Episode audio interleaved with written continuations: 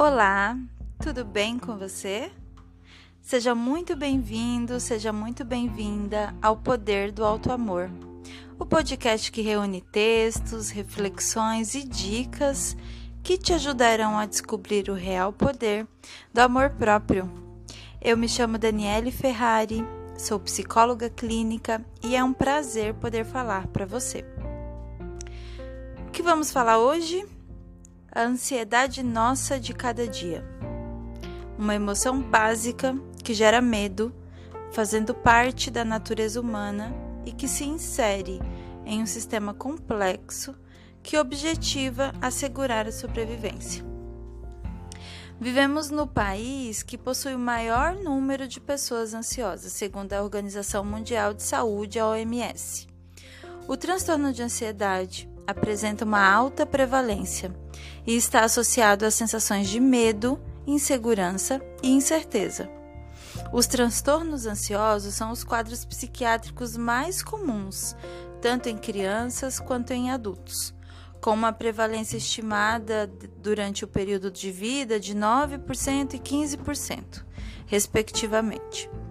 Esses estudos destacam o aumento da ansiedade em períodos de crise ao longo da história. A ansiedade e o medo são compreendidos como emoções básicas que fazem parte da natureza humana e se inserem em um sistema complexo que objetiva principalmente assegurar a sobrevivência da estrutura bi biológica. Ambos são caracterizados como patológicos quando são exagerados, desproporcionais em relação ao estímulo e interferem na qualidade de vida, conforto emocional ou desempenho diário do indivíduo.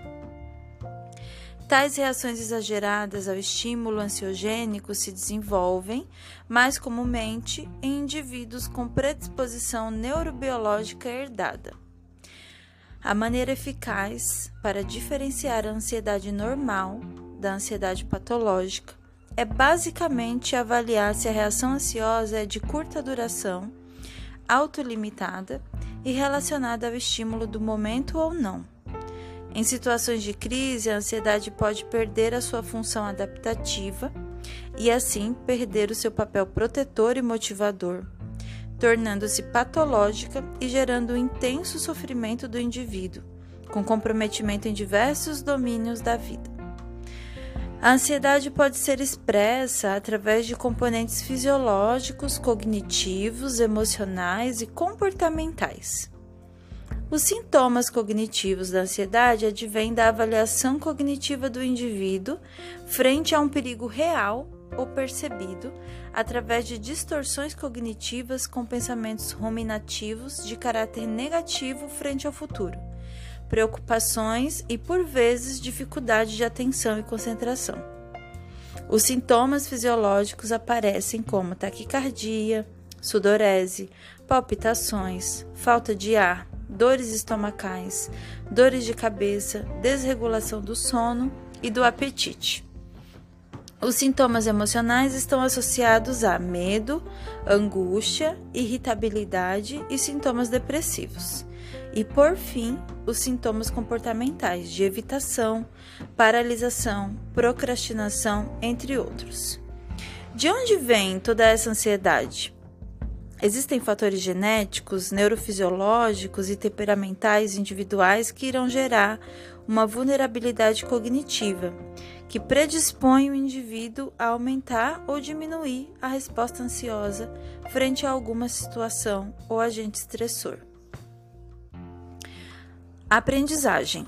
A teoria da aprendizagem refere que a nossa ansiedade e os nossos medos são aprendidos. Aprendemos a sentir essas emoções através dos nossos modelos, das nossas relações e também de informações que nos são transmitidas pelos meios de comunicação. Precisamos nos expor às informações externas, mas que não fiquemos reféns das mesmas e que saibamos filtrar e avaliar aquilo que nos é transmitido.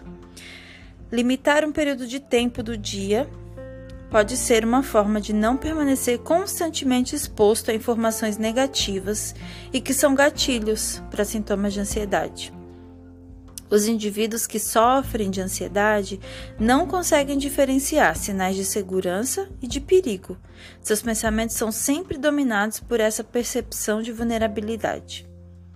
Assim, o medo pode ser mantido pela sensação constante de incapacidade para lidar com eventos estressores.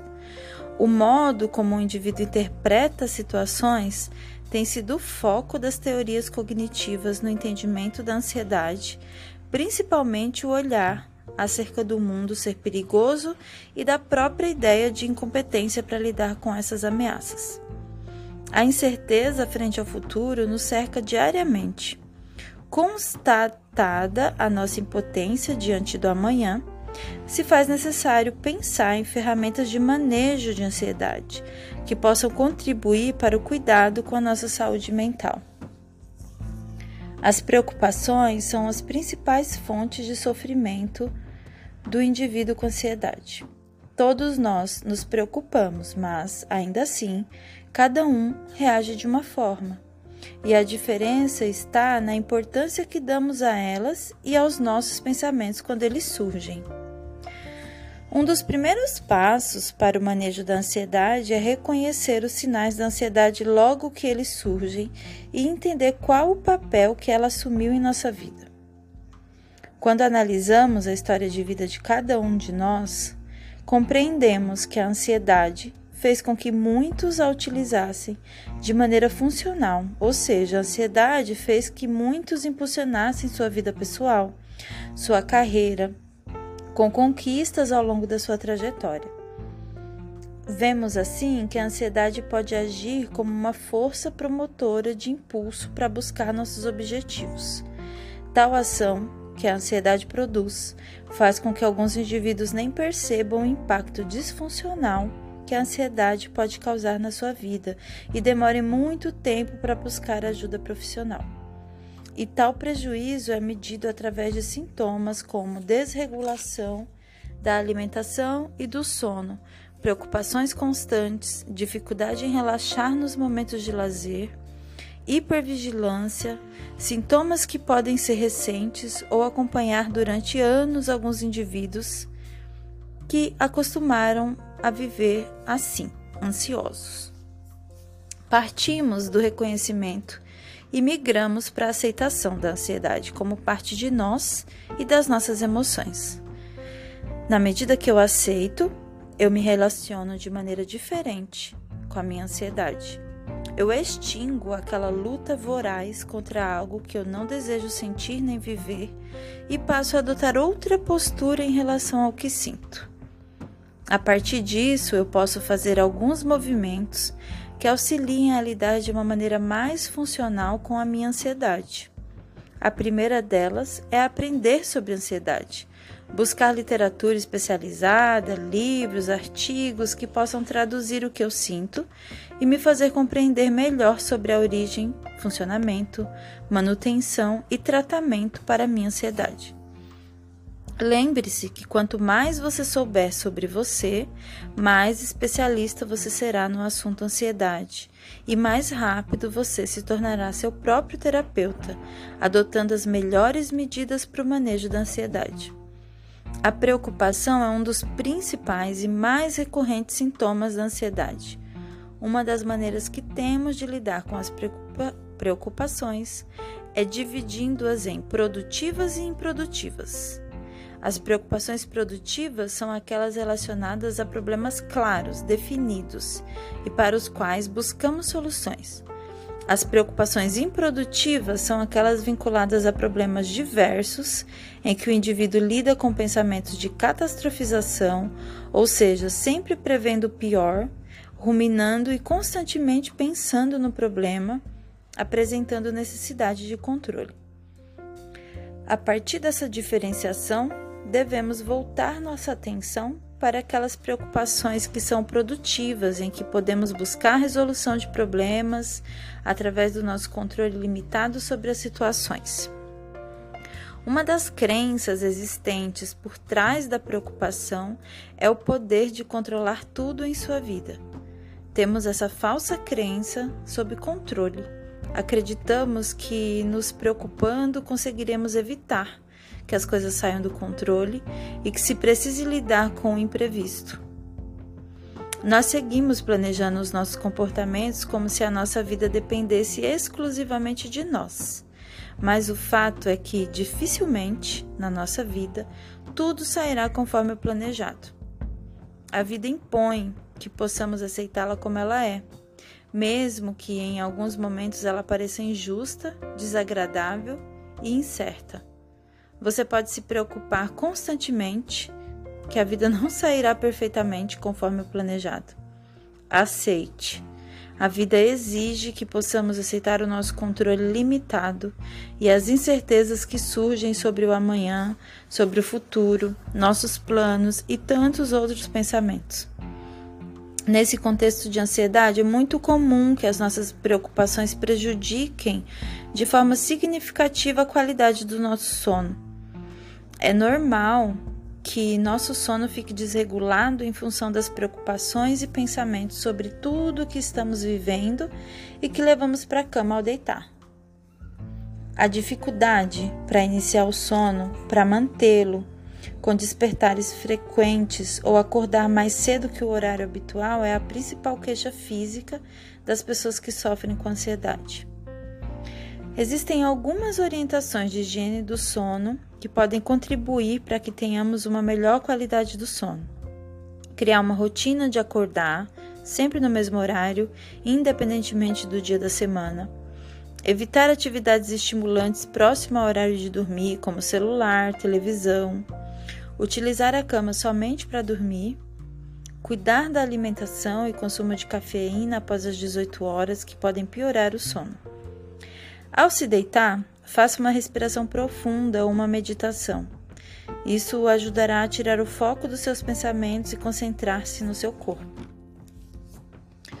Outro fator essencial para combater a ansiedade é a prática de exercícios físicos como parte do tratamento psicológico para a diminuição da ansiedade. Durante a prática de exercícios físicos, se tem a liberação dos neurotransmissores do bem-estar e do prazer, como a serotonina e a dopamina. É um momento no qual o corpo está voltado fisiologicamente para essas reações e a mente não está focada nos pensamentos automáticos negativos. Além disso, um dos principais efeitos do exercício físico é uma melhora na qualidade do sono. E aí vale ser criativo em como aplicar os exercícios na quarentena, seja com vídeos que professores de educação física estão divulgando, prática de yoga, aulas de dança. O objetivo é se movimentar.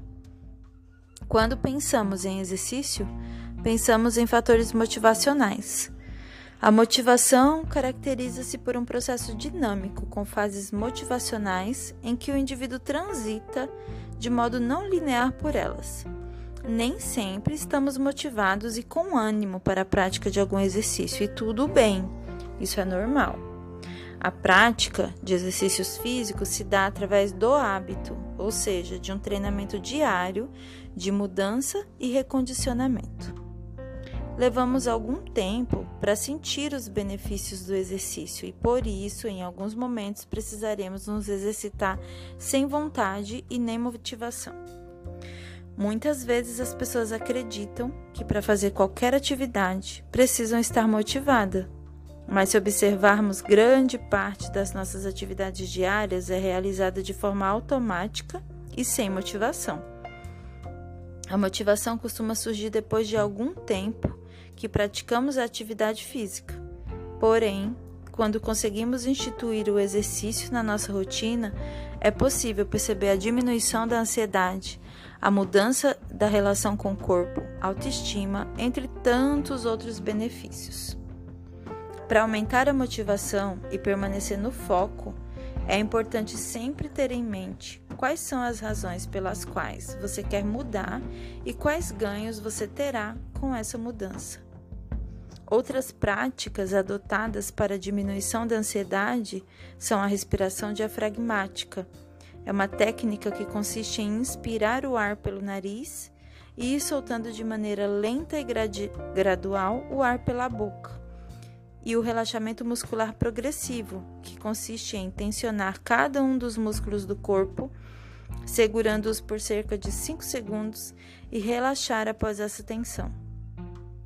Essas são formas de aprender a viver no presente, voltando a atenção para o corpo e aliviando a tensão provocada pela ansiedade. Mindfulness. Associado à ansiedade, estudos verificaram a eficácia do mindfulness como ferramenta para o manejo da ansiedade. O mindfulness, compreendido como a, como a consciência que surge quando prestamos atenção de um modo particular, presente, sem julgamento, possibilita a observação dos processos internos que ocorrem com os indivíduos. Ele trabalha com a premissa de que possamos observar os nossos pensamentos e sentimentos com aceitação e amabilidade, sem tentar mudá-los ou lutar contra eles. O mindfulness auxilia no processo de consciência, nas funções cognitivas e regulação das emoções. A prática pode ser realizada de maneira formal ou informal. A, for... a meditação formal ocorre guardando alguns minutos do dia para parar e perceber sensações, pensamentos e sentimentos que venham à tona durante um período de tempo nutrindo o sentimento de bondade e curiosidade, sem intenção de chegar a algum estado específico. A meditação informal pode acontecer em qualquer atividade diária, tomando um estado de concentração, buscando perceber cada sensação e pensamento na atividade de maneira a viver o presente daquele momento. O mindfulness também pode ser utilizado, embora não seja o objetivo principal, para o relaxamento e indução do sono para aqueles que têm dificuldade para dormir. O mindfulness trabalha com consciência, atenção e regulação emocional. Quando falamos em regulação emocional, nos referimos a algo comum a todos nós, as emoções. Todos nós sentimos ansiedade, mas nem todos conseguem reconhecê-la, nomeá-la e, portanto, lidar com a mesma de uma forma assertiva. É de suma importância que possamos normalizar as nossas emoções. É normal sentir emoções como tristeza, medo, ansiedade, raiva e desesperança em situações estressantes, geradoras de medo e preocupação. Evitar as emoções faz com que tenhamos um alívio momentâneo de alguma emoção desconfortável, mas a emoção permanece ali, encoberta. Entende-se que essas emoções precisam ser toleradas e aceitas dentro do possível. As nossas emoções são transitórias e não ficam sempre na mesma intensidade. A metáfora de uma emoção como uma onda nos faz pensar nas emoções que surgem de uma forma branda, vão crescendo com um alto pico de intensidade e, passado alguns minutos, vão perdendo a sua força. Nos períodos da onda, nos quais sentimos intensa ansiedade, se faz necessário encontrar ferramentas para manejar a ansiedade. Inicialmente, precisamos treinar o conhecimento das nossas emoções o que pode ser feito através de um olhar atento ao que eu sinto no meu corpo, como reações fisiológicas de taquicardia, uma leve falta de ar ou outro desconforto, ou através de algum pensamento ruminativo que não sai da cabeça.